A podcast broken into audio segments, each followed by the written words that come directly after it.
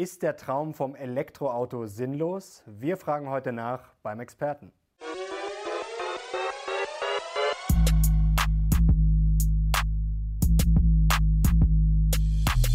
Servus Leute und herzlich willkommen in einem brandneuen Video der Mission Money. Wir sind heute back mit einem sehr spannenden Gast. Er ist Professor an der Technischen Hochschule Ingolstadt und zudem Inhaber einer Professur in Melbourne. Und er ist Inhaber des Lehrstuhles für Leichtbau. Und ausgerechnet er behauptet, dass, Traum, äh, dass der Traum von einer elektrischen Mobilität sinnlos sei. Herzlich willkommen, Jörg Wellnitz. Herzlich willkommen. Hallo, grüß Gott. Wir freuen uns sehr, dass Sie hier sind ja. mit so einer steilen These. Jetzt scheint ja die ganze Welt oder viele von der E-Mobilität zu träumen. Viele rufen das als die Lösung aus für Klimaprobleme und Co. Was kapieren die denn nicht, die davon träumen? Ich glaube, dass erstmal der Träumer und der, der Träumer erzeugt zwei verschiedene Personen sind. Äh, die E-Mobilität ist natürlich ein Konzept, was schon seit vielen Jahren, fast seit einem guten Jahrhundert, ein mögliches Antriebskonzept ist für ein Fahrzeug. Mhm. Wir haben hier grundsätzliche Geburtsprobleme, die auch nicht zu beheben sind. Das eine ist die ökologische Variante eines E-Autos und das andere ist die ökonomische Variante, auf die komme ich gleich. Und dann stellt sich natürlich die Frage, wer kann dieses Fahrzeug in dieser Menge produzieren? Ist das sinnvoll für, die, für, die, für, die, für das Klima oder auch für die Personen, die das Fahrzeug betreiben sollen? Und die Sinnlosigkeit besteht im Wesentlichen darin, dass wir heute ein Konzept verfolgen sollen, was in beiden Bereichen ökologisch, ökonomisch keinen Sinn macht. Okay, fangen wir doch mal an. Also ökologisch, ökonomisch. Äh, ökologisch wäre ja. Suchen wir es uns äh, aus. Äh, wir, haben natürlich, macht das keinen Sinn? Äh, wir haben natürlich nur einen Vorteil beim Antriebskonzept. Äh, fangen wir mal mit dem ökologischen an. Mhm. Wenn der Schadstoffausstoß, der CO2-Ausstoß substanziell unter dem liegt eines normalen PKWs mit Verbrennungsmotor, Ottomotor mhm. oder also Benziner oder Diesel, dass wenn Sie das hochrechnen, das macht der ADAC uns vor und viele andere Verbände auch, können wir im Mittel feststellen, bei jeder Fahrzeuggröße, dass sie bei einer bestimmten Fahrleistung keinen Vorteil beim CO2-Ausstoß haben.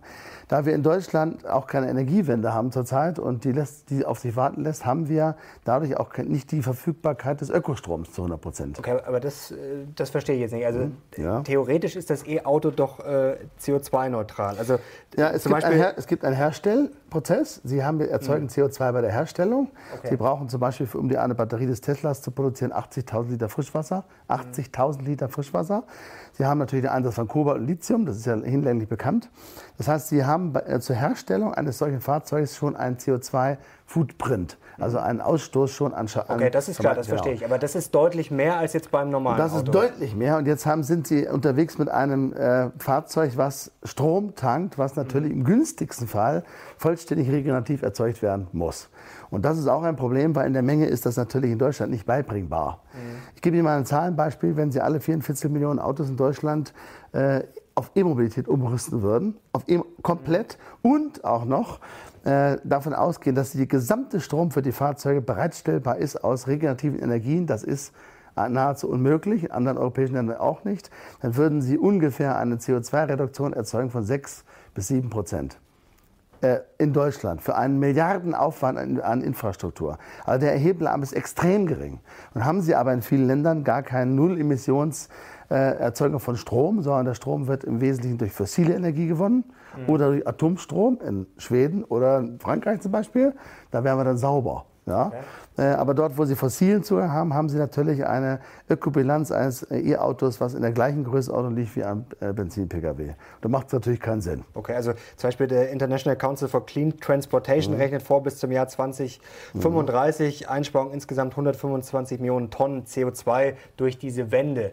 Also ja. warum werfen die dann mit solchen Zahlen das um ist, äh, das kann man natürlich so und so rechnen. Mhm. Sie müssen davon ausgehen, dass wenn Sie Fahrzeugflotten auch weltweit komplett grün betreiben würden, mhm. mit einem Strom, der jetzt fiktiv aus Windmühlen oder aus Solaranlagen kommt, dass der Rest, dass wir in Deutschland fast 90 Prozent des CO2-Ausstoßes, dann nur noch einen begrenzten Zugang hat zu zu grüner Energie. Mhm. Äh, der Hans, mein Kollege Hans-Werner Sinn hat das ja vorgerechnet, was das bedeuten würde für den Anstieg der fossilen Brennstoffe für die anderen CO2, die anderen Energienutzer. Das heißt, bei einem Beispielsweise bei einem CO2-Anteil von 10 Prozent, 11 Prozent des Pkw-Verkehrs in Deutschland ist der Hebelarm beim CO2 völlig woanders anzusetzen. Zum Beispiel bei der Landwirtschaft, bei, den, bei, den, äh, bei, der Erzeugung häuslicher Energie, bei der Industrie. In Österreich ist der Anteil zum Beispiel Österreich, Schweiz der Landwirtschaft am CO2-Ausstoß deutlich höher als der Pkw-Ausstoß. Also wir investieren etwas, was keinen Hebelarm hat, was keine Wirkung hat. Die Wirkung man ganz, kann man ganz anders erzeugen. Aber das ist ja jetzt nach dem Motto, es gibt viel zu tun, also lassen wir es gleich bleiben. Genau. Aber man muss ja erstmal eigentlich mit kleinen Schritten anfangen, oder? Ich meine, beim Auto wäre es ja zumindest möglich, bei der Landwirtschaft wäre es vielleicht ja. auch möglich, aber wahrscheinlich mhm. schwieriger, oder? Muss man nicht erstmal da anfangen, wo es. Es fragt sich, ob ich äh, Milliarden investiere in eine Technologie, die keinen äh, substanziellen Vorteil im Bereich CO2 hat. Mhm. Das kann man, äh, glaube ich, eingeschränkt aus allen Quellen lesen. Auch in den USA, kann da gleich mal das Beispiel zu geben.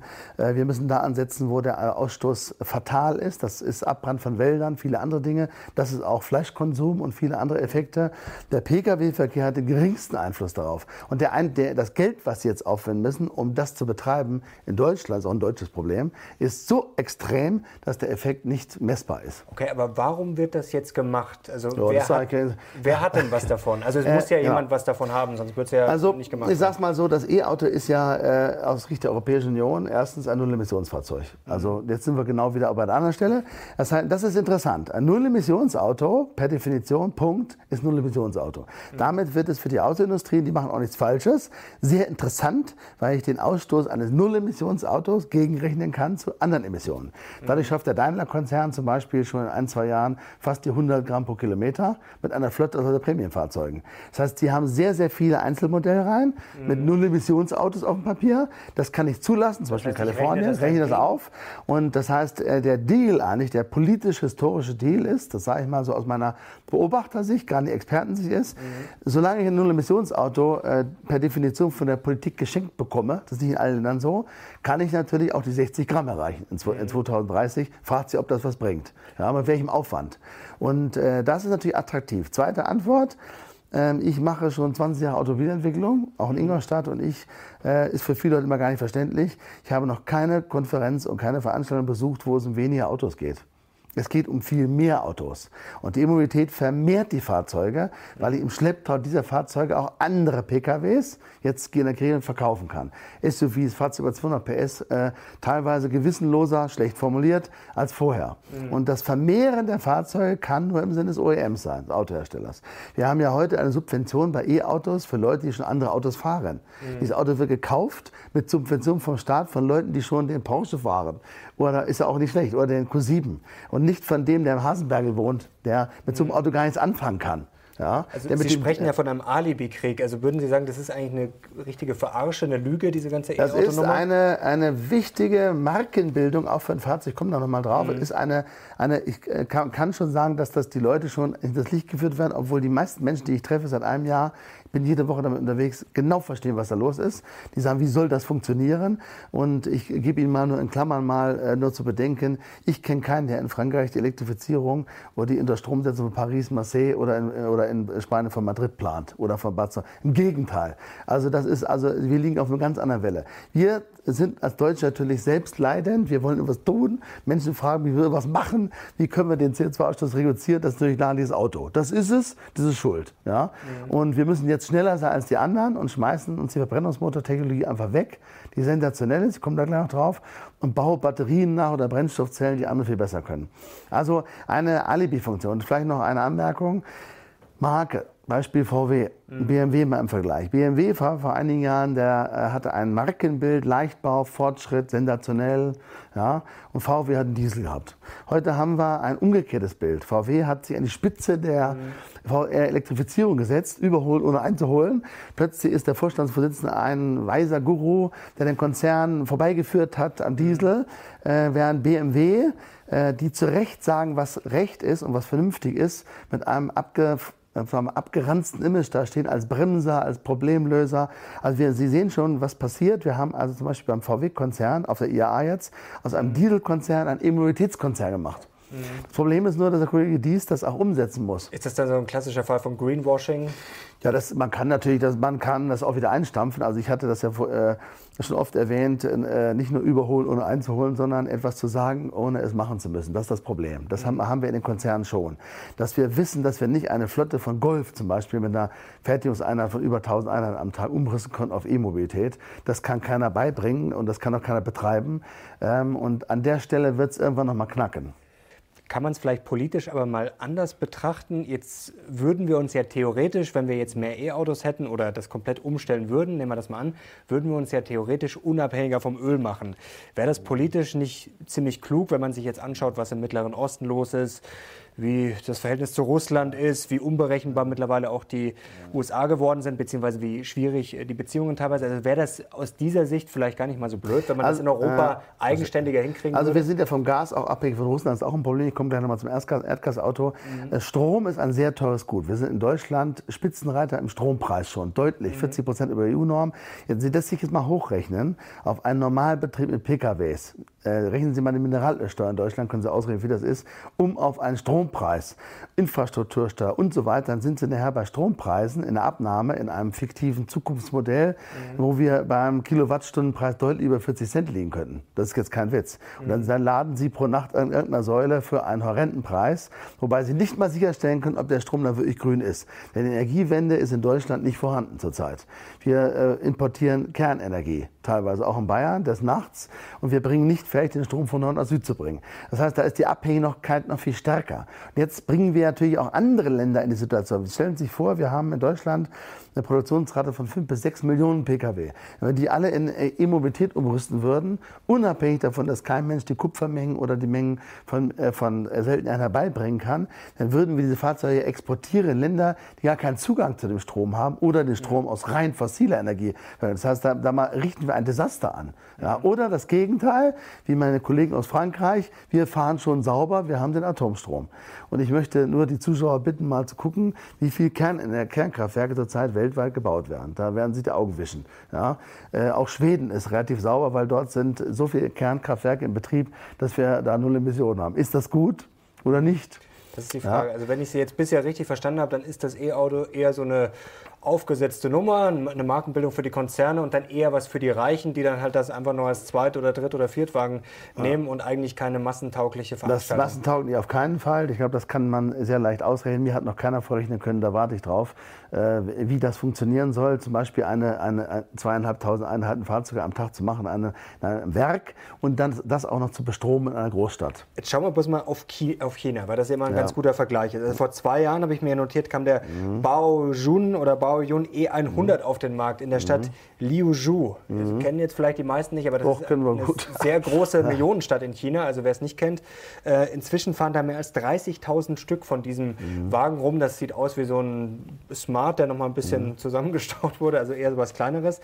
Warum setzen denn die Chinesen da jetzt mhm. drauf? Also anscheinend scheint es ja da doch möglich zu sein. Das ist eine, äh, will ich sagen, eine mehr, aber interessanter Satz. Die Chinesen setzen drauf. Das sehe ich nicht so. Ich habe viel Kontakt okay. äh, auch zur chinesischen Regierung über, über Wissenschaftskooperationen, aktuell auch wieder. Ähm, vielleicht eine Antwort dazu. Äh, Sie können, jeder kann nachsehen, wie in China Strom erzeugt wird mhm. wie das gemacht wird.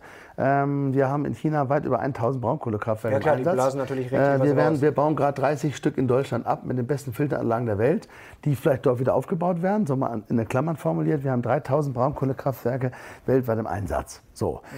Der, der Strombedarf wird immens sein. Und das wird in China nur abzudecken sein mit Kernenergie oder mit mehr fossilen Brennstoffen. Das ist völlig klar. Äh, man hat erkannt, ich habe vor zwei Tagen ein Gespräch mit äh, einem Kontaktmann geführt, mit dem ich viel mache im Energiebereich. Mhm. Der hat der chinesischen Regierung berichtet, ob das eine gute oder schlechte ist eine andere Frage. Äh, man hat erkannt, dass man die Mengen nicht beibringen kann. Diese Emo, Emo, dass man in Zukunft auf Wasserstoff setzen muss, das wird im Lkw-Bereich passieren, dass man in Zukunft auf saubere äh, Ottomotoren setzen kann, auch oder Hybridmotoren. Die E-Mobilität ist in der Stadt punktuell natürlich hilfreich, um überhaupt eine Schadstoffelmission zu vermeiden. Punktuell in der Stadt. Mhm. Smog, unabhängig vom Feinstaub. Aber in der Massenumsetzung bedeutet auch für das Land China oder für die Provinzen, das ist ein, eine, ein Konglomerat von Großprovinzen, mhm. äh, natürlich eine enorme Bereitstellung von Strom. Das kann keiner schaffen. Und ich sehe auch jetzt hier nicht die Tendenz von Anfragen, die ich habe, auch unsere Gruppe, dass da also mehr E-Mobilität gefordert wird, sondern eher alternative Konzepte, Wasserstoff, Methanolantrieb, synthetische Treibstoffe, gerade für die großen Lkw-Flotten. Mhm. Also da dürfen wir uns nicht von fehlleiten lassen. Okay, aber die Chinesen haben jetzt doch schon 1,1 Millionen Stationen, das soll ja immer mehr werden und mhm. die sind jetzt nicht für Gutmenschentum äh, bekannt. Also es wirkt ja schon so, als wäre da ein bisschen Geld damit auch zu verdienen. Da werden also, wir eine Grenze erreichen. Okay. Ganz hier, genauso wie bei Infrastruktur, wie beim Bau von Zügen, äh, Nachhaltigkeit von Gebäuden, werden wir Grenzen erreichen, die heute schon auch für die chinesische Regierung erkennbar sind. Nicht, um, nicht umsonst sind die Anfragen in dieser Richtung so stark. Denn das kann keiner hochskalieren. Wenn Sie das in China hochskalieren, mal Beispiel. So würden alle PKWs in China elektrifizieren, kann jeder ausrechnen, was das an Strom bedeutet, würde mehr Strom, unabhängig vom Supercharging. Das würde mehr CO2-Ausstoß, deutlich mehr CO2-Ausstoß bedeuten, als wir jemals dort hatten, bei einer Flotte von Fahrzeugen, die natürlich äh, aber Milliarden Tonnen Kupfer brauchen würden. Also der allein das Land China würde die Rohstoffvorräte der Welt brauchen, aufbrauchen, ohne dass ich jetzt Zahlen bemühe. Und das ist denen auch bekannt. Also ich sehe dort eine, ich sehe eher eine, eine Erkenntnis, dass man, da, dass man für, die, äh, für den Transport, Individualtransport im Land auch andere Lösungen braucht, ganz sicher. Also in Shenzhen ist zum Beispiel der gesamte Busverkehr elektrifiziert. Also ja. das habe ich jetzt richtig verstanden, dass die ja. eben punktuell drauf setzen, aber so im großen Wasserstoff auch machen. Rahmen Sicherlich. dann. Ähm, also wäre Wasserstoff Ihre Option? Wäre das sowas, wo Sie das sagen, okay, da sollte man drauf setzen? Das ist immer eine interessante Frage. Ich glaube, die erfolgreichste, das erfolgreichste Motorkonzept ist der Kolbenmotor. Auch wenn man das nicht so sagen darf. Ich war auf Veranstaltungen und habe gesagt, da hat man mir gesagt, sag nicht Diesel und Verbrenner. Böse. Ja? Also Wort ist ganz böse. Der Kolbenmotor, der Ottomotor, ich hole kurz aus, das darf ich als Professor. Ähm, äh, der Benziner und der Diesel sind hocheffektive Motoren mit äh, geringen Kosten auf geringem Bauraum, bei wenig Gewicht und hohen Leistungen. Das ist ein absolutes Erfolgskonzept. Wenn Sie das hybridisieren noch, haben Sie einen Motor, nehmen wir mal Diesel 6, der deutlich sauberer ist 80, 90 Prozent vom Schad, vereinfacht gesagt, als noch der Diesel 4. Wenn Sie einen Ottomotor mit, Saug, äh, mit Saugrohreinspritzung verwenden, wie in den USA überall, haben Sie null Schadstoffemissionen, null fast, bis auf CO2-Ausstoß. Also wir haben eine saubere Technologie, die muss ich richtig einsetzen. Jetzt kommen wir natürlich zum E-Auto. E Was bringt uns die Batterie eigentlich dazu? Das Batteriekonzept ist hilfreich bei bestimmten Fahrzuständen schon, aber es ist grundsätzlich unsinnig, Energie zum Fahren elektrisch zu speichern. Mhm. Vielleicht fragen sich die Zuschauer auch manchmal mal Scherzfrage, äh, warum es eigentlich keine Straßenbahn mit Batterien gibt. Oder Züge mit Batterien äh, wäre viel bessere Oberleitung. Mhm. Also grundsätzlich ist ein elektrifizierter Fahrbetrieb immer günstig, wenn der Strom bereitgestellt wird in der Fahrstraße. Mhm, okay. Und das ist so, so Hausaufgaben, das kann jeder sofort ausrechnen, sagen, geht, geht da nicht hin. Mhm. Deswegen ist natürlich auch das induktive Laden beim Fahren, das wäre eine ganz andere Liga. Ja? Also ähm, das E-Auto ist ein sehr wichtiges Element für die Autoindustrie zurzeit, um von anderen Effizienzproblemen abzulenken, um auch umzustrukturieren, um sie auch Eintrittskarten für China durchzukaufen mhm. und auch um äh, Zulassungen in den USA, in Kalifornien zu erreichen mit einer vermeintlichen Mobilitätsflotte an E-Autos. Aber Sie sagen gerade Eintrittskarte nach China. Jetzt sind ja die Chinesen zumindest äh, bei der Masse schon relativ weit vorne. Also werden die das jetzt überhaupt zulassen? VW will ja zum Beispiel da groß rein. Also mhm das werden sich die Chinesen gesagt, nicht ja, nehmen lassen. Ja, vereinfacht nutzt der chinesische Staat natürlich den Vorsprung, den man im Batteriebau teilweise hat, unabhängig mhm. von der mhm. Qualität natürlich sagen. Also haben Sie einen Vorsprung? Es gibt da? sicherlich einen Vorsprung in Asien, in Korea äh, im Bereich Batterie, Serienfertigung mhm. in dieser Größenordnung, unabhängig von der Qualität. Wir reden jetzt nicht von der Brandgefahr, von der Crashgefahr. Das sind alles Dinge, die weit im Orbit sind, die auch unkontrollierbar sind. Mhm. Äh, da gibt es auch versprochene Lösungen. Ähm, aber wir sind äh, eigentlich dort ein, in, in, der Technologie etwas weiter, als wir es noch sind. Das ist auch nicht wahnsinnig dramatisch, weil wir äh, haben eine bessere Motorentechnologie zur Verfügung in Kombination als Hybridfahrzeug, als jetzt äh, ich im reinen E-Auto mache. Also mhm. wir haben eher die Situation, dass wir zurzeit eine erfolgreiche Antriebstechnologie wegwerfen und etwas nachbauen, speziell in der Brennstoffzelle, was andere besser können. Wasserstoff komme ich gleich mal drauf. Äh, können wir gleich noch äh, drauf äh, gehen. Ähm, Diesel haben Sie schon angesprochen. Wenn der so gut ist, also da sind sich ja viele einig, dass das eine, funktioniert ja. grundsätzlich, warum machen wir den denn ja. dann jetzt selber kaputt? Ja, das ist eine gute Frage. Also ich muss eine halbpolitische Antwort geben darauf, das ist nicht, äh, das ist völlig wertungsfrei. Wir haben in Deutschland natürlich eine sehr starke grüne Partei. Mhm. Und wir haben in Deutschland eine Situation, dass diese Partei in grundsätzlich in der Lage ist, vielleicht in ein, zwei Jahren mehrheitsfähig zu sein, einen Kanzler zu stellen. Das sage ich einfach mal so. Die Grünen sind stark, ist, aber die regieren kann, noch nicht. Aber mal. das regiert in Baden-Württemberg, das hätte auch mhm. keine Möglichkeit. Und wir haben natürlich heute eine Bewegung, das muss ich jetzt mal wertungsfrei sagen, wo wir ähm, schon und hinzu mal Fridays for Future eine, eine, eine, eine, so eine Art äh, Betroffenheit schaffen und sagen, oh Gott, Und da sind bestimmte Dinge ungünstig. Ich habe mit grünen Politikern äh, bis zu einem mittleren hohen Niveau viele Gespräche geführt. Mhm. Und ich muss das mal so vereinfacht sagen, man hat mir gesagt, wir können jetzt, also Diesel, das darfst du jetzt nicht sagen. Ja? Mhm.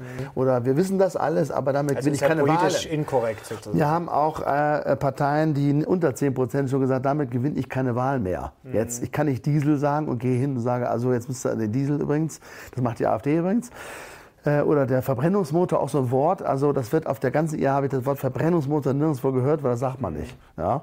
Also äh, und das sind natürlich äh, Effekte, die uns da reinspielen. Auch die Presse, Entschuldigung, ähm, sagt, was gibt's das noch? Brauchen wir das? Verbrennung klingt schon nach Ruß und alt und es verbrennt so nach Wasserstoff. Ja, ist ja noch schlimmer. Also ist schon ziemlich, ist eine ziemliche Paradigmisierung. Was man ja fairerweise sagen muss, zum Beispiel so Pioniere wie Elon Musk, die träumen davon ja schon länger, die haben das ja sozusagen schon vorangetrieben, jetzt die E-Mobilität, bevor jetzt, sage ich mal, die Grünen so stark geworden sind, bevor Fridays for Future kam, bevor Greta Thunberg jetzt um die Welt gesegelt ist. Also das kommt ja schon auch, das ist ja schon länger da. Sie haben es ja vorher schon ja. gesagt, das ist ja schon ein alter Traum. Ja. Elon Musk ist ein sensationeller Freak, der übrigens äh, vor kurzem gesagt hat, die größte Gefahr der Menschheit ist die künstliche Intelligenz. Mhm. Das ist so mal so als Thema Vorhersage, was wir ja gerade in, ja, in Bayern was verschärft machen wollen. Ähm, die Firma Tesla ist eine wichtige Firma für die E-Mobilität. Die muss es auch gar, die muss es geben, um sie nachher wieder zu zerstören. Äh, das Logo von Tesla, die Marke, kann unter Umständen mehr wert als der ganze Konzern sein. Mhm. So eine Firma ist me mega insolvent in Deutschland. Wäre das also ein Insolvenzgrund sowieso schon. Und das, das braucht es aber. Es braucht einen Elon Musk mit seiner Eloquenz, mit seinen mhm. Rumfahrtprogrammen. Der kann wirr sein und freaky, das ist wunderbar. Sowas braucht man. Ja? Dort lässt man E-Mobilitätsfahrzeuge vorfertigen, macht der Daimler-Konzern. Da können wir Fehler machen, die wir selbst nicht machen können. Also Tesla ist wichtig, ja, um Dinge zu probieren. Man kann es auch wieder einstampfen, vereinfacht. Die Firma hat noch keinen einzigen Euro verdient und braucht wahrscheinlich noch mal 50 Jahre, um rentabel zu sein. Darum geht es aber nicht. Das heißt, man kann so einen Konzern ähm, durchaus, den brauche ich, um eine gewisse Multiplikation zu erreichen. Tesla-Fahrer sind zufriedene Fahrer. Tesla-Fahrer fahren eine Marke, die, ich sage das mal scherzhaft, mit der es keine Probleme gibt. Ich kenne keine Unzufriedenheit. Man, hat, man macht sie die Welt schön. Das ist auch ein Lebensgefühl. Mehr aber wir brauchen länger zum Fahren, öfter aussteigen, mehr Hotels, der Hund kommt öfter raus. 120 km war immer schon so toll. Also äh, was, kann Ihnen nichts Besseres passieren, als eine Marke zu haben, wo der Kunde alles toll findet, wie Ferrari zum Beispiel, ja? oder Alfa Romeo oder Mini. Das sind Marken, das ist immer gut. Der Mini klappert, ist eine Mini. Ja? Mhm. Oder wir haben äh, Ferrari zum Beispiel, fährt nicht jeder. Das Interieur vom Ferrari ist äh, außerordentlich simpel. Also das Interieur. Das würden Sie nicht mehr im Golf akzeptieren, aber der sagt, das ist Ferrari. So ist er eben. Ja? Und das haben wir beim Tesla auch. Insofern ist die Marke wichtig. Die muss es auch nicht mehr geben in zehn Jahren. Aber sie ist jetzt, ich sage das mal als Beobachter, ein wichtiger Multiplikator. Wenn man das jetzt mal ganz spitz formuliert, ich sage jetzt mal, wir haben momentan jetzt eine Bewegung, äh, sagen die Grüne Partei ist stark, Fridays for Future, Elon Musk tritt da auf, wir haben sowas wie Tesla, so ein Phänomen das, ist, das kommt mir jetzt so vor, wenn ich Ihnen zuhöre, das ist wie so ein Kartenhaus. Wir zerstören eigentlich eine Technologie, die nach innen gut funktioniert bauen jetzt diese E-Auto-Lüge-Blase auf, dann kracht die irgendwann zusammen, dann sind die deutschen Autobauer am Boden und äh, ja, Deutschland geht es richtig schlecht. Äh, ich äh, hoffe, das dass wir das vermeiden können. Äh, die deutschen Autobauer sind intelligent genug, um zu verstehen, dass das nicht gehen kann, denn wir verkaufen ja Autos weltweit. Mhm. Auch in Ländern, die gar keine Infrastruktur haben werden, die nicht 43 Milliarden wie wir ausgeben im Jahr, um eine Infrastruktur aufzubauen, die kein anderer nachbauen kann. Fahren Sie mal nach Italien ich komme gleich nochmal drauf, dort hat man E-Gasautos, ein Gasauto zum Beispiel, mhm. haben sie fast 30 Prozent CO2-Reduktion. Mit einem E-Gasbetrieb in Deutschland, im Kolbenmotor, hätten sie CO2-Ziele fast erreicht. Ich war neulich auf einer Großveranstaltung in Österreich, da haben sie ja warum nicht mehr Gasautos. Gasauto ist eine sinnvolle Alternative, aber Verbrennungsmotor. Das heißt, Sie können mit einem E-Gasbetrieb wie in Norditalien überall, haben Sie einen deutlich reduzierten CO2-Ausstoß. Mhm. Bei gleicher Technologie, und da kann keiner, kann in Mailand oder Süditalien irgendwelche Straßen elektrifizieren oder, oder, oder Wohnsiedlungen, das ist ausgeschlossen. Mhm. Insofern ist man im Ausland, glaube ich, deutlich realistischer als wir. Okay, aber wissen dass die deutschen Autobauer, also haben Sie das ja. Gefühl, da ist ein Realismus ja. da oder schweben die gerade irgendwie auf einer ganz hey, man falschen Man weiß genau, was los ist. Okay. Äh, auch bei BMW. Das ist ja auch, man weiß genau, gut, dass man das nicht abschaffen darf eigentlich, mhm. weil ich schmeiße etwas dahin, was andere weitermachen, äh, wie Honda oder Toyota, äh, zu denen ich guten Kontakt habe, die sich die Bäuche halten und sagen, das macht's mal weiter. Äh, das ist wunderschön. Wir machen das, was der Kunde will. Also und nicht, was wir wollen, was, der, was, was die Politik will. Honda argumentiert, ähm, in der Form, dass man sagt, der Kunde will das nicht, dann machen wir das nicht. Wir mhm. bieten ihm die besten Technologien. Oder Mazda zum Beispiel sensationelle Verbrennungsmotoren bauen mit geringem CO2-Ausstoß. K-Active-Technologie ist Weltklasse. Du, Mazda ist ein bisschen lapperte Marke.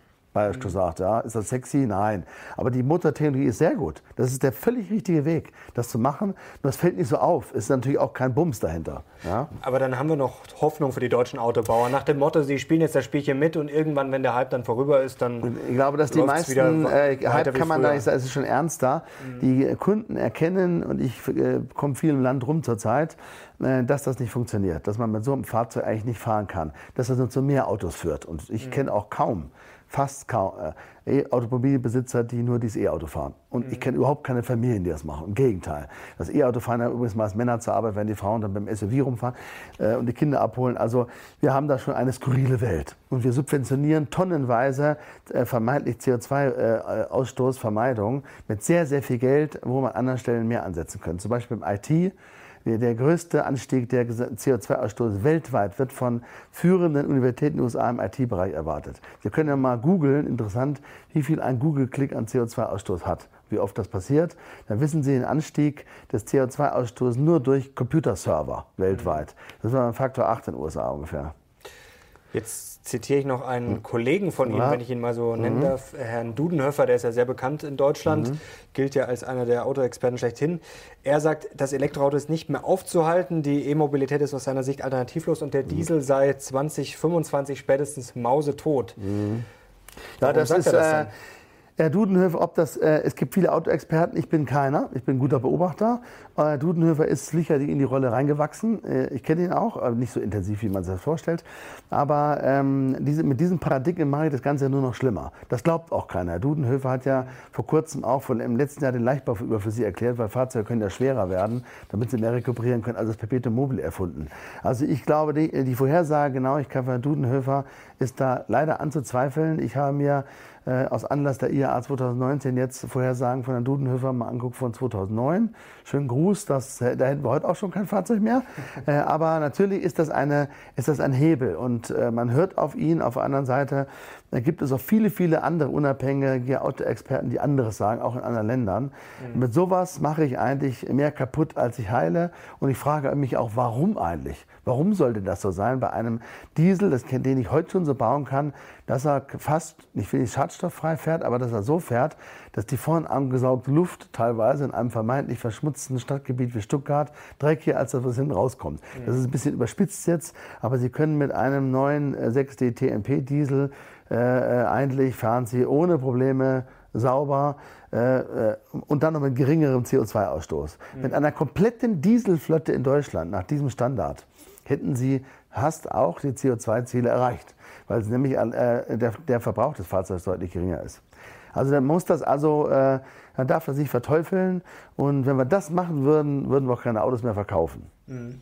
Jetzt aber zum Wasserstoff. Da haben Sie gemeint, Sie wollten nochmal darauf zurückkommen. Wie kann man ja. das denn jetzt einschätzen? Also was sind jetzt die großen Vorteile beim Wasserstoff und wie wahrscheinlich ist es, dass sich der dann vielleicht am Ende durchsetzen könnte? Mhm. Viele bei uns, es gibt ja auch einige Aktien, die da sehr spannend sind. Zum Beispiel Nel Asa ist so eine.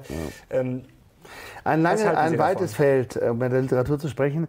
Äh, wenn wir vor 15 Jahren die gleichen Mittel zur Verfügung gehabt hätten durch Subventionen und äh, Fördermittel wie die E-Mobilität, hätten wir das Problem schon gelöst. Mhm. Wir sind an drei Ecken unterwegs und deswegen kann ich auch nicht sagen, dass der Wasserstoff das Allheilmittel ist. Das ist für die ferne Zukunft ist das sicherlich die Lösung, weil wir wirklich null Emissionen fahren können. Mhm. Aber das können wir konsequent eigentlich nur mit dem Verbrennungsmotor, wie das auch BMW gemacht hat. Wie das übrigens auch viele Firmen auf der Welt machen. Auch die Chinesen planen und umsetzen für äh, LKWs. Weil den Verbrennungsmotor kann ich auch mit Methanol fahren, dann kann ich auch mit einem niedrigeren Reinheitsgrad von Wasserstoff fahren, wie die mhm. Brennstoffzelle das braucht. Die Brennstoffzelle ist eine sehr teure, aufwendige Technologie, die sehr reinen Wasserstoff braucht. Meist brauchen Sie Brennstoffzellenfahrzeuge auch einen Lithium-Ionen-Akku auch noch, haben das gleiche Problem. Mhm. Dann haben Sie ein schweres, wuchtiges Fahrzeug, was teuer ist in der Anschaffung und eigentlich für die Massenfertigung kaum tauglich. Das weiß man aber. Dann habe ich den Tank, ein Drucktank heute, den ich auf 700 Bar pressen muss, ähm, um eine passable Reichweite zu haben. Die ist dann aber deutlich höher als das E-Auto. Äh, wir haben ein sehr geringes Wasserstoffnetz, Tankstellennetz. Das ist auch sehr schwierig, diese Tankstellen zu beliefern, mhm. ähm, weil ich da brauche ich da am Tag 20 Trucks eventuell. Ähm, also das ist auch ein Problem. Ich müsste konsequent den Wasserstoff Feststoffspeicher machen. Da tut sich sehr viel. Also im festen Partikelspeicher, da gibt es sehr viele interessante Patente. Kassettenform zum Beispiel. Wer ist denn da vorne? Welche Länder zum Beispiel? Das ist sicherlich auch Frankreich äh, mit äh, Air Liquide. Das sind, äh, mhm. sind gibt Forschungsinstitute auch äh, im Ostdeutschland, ähm, aber auch in England, wo es im Feststoffspeicher, auch Norwegen. Mhm. Ähm, äh, da sind wir in Europa sehr, sehr gut. Gerade die nordischen Länder sind ja da. Im Speicher vorne, äh, müsst den Wasserstoff im Feststoff speichern. Dann kann ich ihn kassettenartig einschieben, mhm. ausschieben ähm, und könnte ihn dann auch zu günstigen Preisen beziehen. Heute sind wir, jetzt kommen wir wieder auf den Preis, bei 10, knapp 10 Euro pro Kilo. Mhm. Kommen wir 80 Kilometer weit. Da sind wir also heute auch nicht so, das ist nicht günstig. Wenn Sie jetzt noch, die, jetzt kommt es wieder, die Steuern umlegen, die Sie dann äh, vermissen, die der Staat vermisst bei der Mineralsteuer und noch Infrastruktur, äh, sind wir beim Wasserstoffpreis unattraktiv. Das ist aber der hohe Reinheitsgrad, der erforderlich ist. Ich, äh, Verbrennungsmotor, Ottomotor haben wir schon mit Studenten umgebaut, zigfach. Äh, kann ich auch mit einem äh, Wasserstoffmix fahren. Mhm. Den könnte ich sogar selber herstellen, kann Methanol oder Wasserstoff herstellen, Elektrolyseanlage zu Hause. Jedermann kann das eigentlich äh, durch Windmühlen oder Strom herstellen. Mhm. Man könnte damit selbst Fahrzeug betreiben. Wenn Sie sich jetzt entscheiden müssten, sagen wir in ja. 10, 20 Jahren, wie viel ja. ist dann Diesel, wie viel ist E-Auto, wie viel ist Wasserstoff? Das ist nur weltweit zu beantworten. Das kann ich mir, also das ist nur weltweit. Ich, es wird sich nicht substanziell verändert haben zu heute mhm. behaupte ich mal, weil wir natürlich im Flottenbetrieb in allen Ländern, da wollen wir jetzt nicht von Indien reden, oder natürlich keine Wasserstoffflotten haben, wir noch keine E-Autoflotten. Ich äh, glaube nicht, dass sich so viel ändert. Es wird äh, äh, sicherlich eine äh, Grunderkenntnis geben, dass der reine E-Antrieb nicht sinnlos ist, nicht funktioniert, auch nicht, auch ökonomisch keinen Sinn macht. Mhm. Also ein Fahrzeug, was teurer ist, weniger Reichweite hat und äh, das, äh, das kauft man nicht. Das kaufe ich nur aus irgendwelchen Gründen, aber ja. sicherlich nicht, warum soll ich das Auto kaufen? Ja, was teuer, das, das hat überhaupt keinen Vorteil. Ähm, es wird auch äh, noch lange brauchen, bis wir im Massensegment den Wasserstoff haben werden. Ähm, ich stelle mir aber deutlich mehr Hybridfahrzeuge vor, Plug-in-Hybrid, wo ich den Ottomotor oder den Dieselmotor unterstütze durch eine Batterie, im Kaltbetrieb den die Schadstoffemission, die durchaus höher ist, als wir das beim Warmbetrieb haben, mhm. äh, äh, kappen kann. Das werden wir in den USA auch sehen. In Amerika sehe ich keine große Veränderung. Da haben wir äh, äh, Geschwindigkeitsbegrenzung, da haben wir Sauko, da haben wir eigentlich einen Ottomotor, der relativ sauber. Ich gebe dir mal ein Beispiel nur. In den USA wären knapp 30 Prozent des Autokraftstoffs Benzin äh, fallen ohnehin ab bei der Fertigung im Mineralöl, bei der Mineralölherstellung für Diesel und äh, Heizkraft. Das heißt also, wir haben also eigentlich sehr, sehr viel unbegrenzten Treibstoff zur Verfügung. Mhm. Das MIT schätzt die, äh, die Energiequellen in den bis 2000 Thema Dudenhöfer. MIT ist kein Kleinladen, also Boston nee. schätzt, dass also bis 2035 der, die Energie, Hauptenergiequelle für die gesamte Beibringung von, von Strom fossil sein wird weltweit. Okay. Also fast an die 90 Prozent. Weil dort haben wir unbegrenzte Ressourcen eigentlich. Mhm. Denn es gibt Fracking, ja, das gibt es nur hier nicht. Es gibt auch unbegrenzte Öl- und äh, Gasquellen zurzeit, überall unentdeckt perverserweise durch Abbrand von Permafrostböden entdecken wir so viel mehr davon. Also wir werden uns noch lange mit dem Mineralöl beschäftigen müssen, das sich aber auch geschickt verbrennen kann. Das mhm. Flugzeug ist eine andere Liga. Aber wir haben schon, wenn Sie den CO2-Ausstoß gucken, andere Täter, die deutlich größeren Hebelarm haben auf den CO2-Ausstoß als jetzt der Kraftfahrverkehr. Mhm. Ja. Abschließende Frage. Setzen sich dann langfristig doch wieder die deutschen Autobauer durch? Werden es die Chinesen sein, wie viele momentan mhm prognostizieren oder kommt da jemand ganz anderes ums Eck, der dann vorne Das kann ich mir überhaupt nicht vorstellen. Ich glaube, dass die, wir eine gute Aussicht haben, das muss ich auch sagen, wenn wir unser Markenbild erhalten, weil das ist die stärkste, was wir in Deutschland haben. Die Automarke ist mehr wert manchmal als die Technik. Mhm. Ähm, und das ist das, was China uns massiv neidet. Das hätten die gerne, das hätte auch Honda gerne. Mhm. Ich habe für Honda viele Projekte gemacht, mal als Neben, Nebensatz, wie kann ich so geil und interessant sein wie Porsche? Ja, das ist ein Honda-Schlüssel auf dem Tisch, boah. Ja, und das gleiche gilt für Peugeot, Renault. Und da haben wir die größte Stärke. Und das Markenbild zu stärken, das macht der VW-Konzern zurzeit, ist die wichtigste Elementarik. Und dazu dient auch die E-Mobilität. Man ist sauber, man, jetzt kommt das autonome Fahren dazu, wir machen irgendwas Tolles, wir machen jetzt tolle, gute Dinge. Und wir werden auch weiterhin gute Dinge tun. Und äh, ich bin guter Dinge, äh, weil ich glaube, in den Vorstandsetaten versteht man sehr wohl, das merken auch die Werke in den Werken, dass der Abbruch von Verbrennungsmotorfabriken nur anderen nützt. Mhm. Ja? Und sie können solche Fahrzeuge nicht exportieren. Sie haben vielleicht als Nebenbeispiel, Fahrzeug muss auch Last ziehen können muss auch einen Wohnwagen ziehen können. Wir ja. haben in Deutschland 5 Millionen Neuzulassen an, an, an Caravans und, äh, und Wohnmobilen gehabt in den letzten Jahren. Äh, da, äh, ziehen sie am E-Auto so ein Fall. Also wir sehen schon, dass die Praktikabilität ist ein Problem. Also ich sehe äh, deutlich mehr Autos als jetzt. Viel mehr Fahrzeuge wird es geben. Okay. Es wird viel mehr Familien geben, die drei, vier Autos fahren, wie in Amerika schon lange. Es wird Utility, ich habe das, das, das, ich habe den Cabrio, ich habe den SUV für die Familie, ich reinige Luft für ein E-Auto in Klammern jetzt gesagt, ja. Dann fahren wir dann Wasserstoffautos zum Golfplatz und, äh, und das ist das, was auch ein Kalkül, was natürlich äh, die Autoindustrie hat, dass im Schlepptau dieser Mobilität, die grundsätzlich sinnlos ist als Ersatz für ein, für ein, ein Grundfahrzeug, natürlich die Fahrzeugpalette viel größer wird. Ja, deswegen wünschen wir viel Glück. Das ist ein schönes Schlusswort. Herr ja. Wellnitz, herzlichen Danke. Dank. War sehr, sehr spannend. Leute, schreibt doch mal in die Kommentare, mhm. wie ihr die Ausführungen von Herrn Wellnitz fandet und vor allem, wen ihr vorne seht, welchen äh, Antrieb, ob ihr Wasserstofffans seid, eben Mobilitätfans, äh, Tesla-Fans, da gibt es sehr viele. Also fleißig kommentieren. Wir sind jetzt raus. Herzlichen Dank nochmal. Danke euch fürs Zuschauen. Wir sehen uns. Ciao.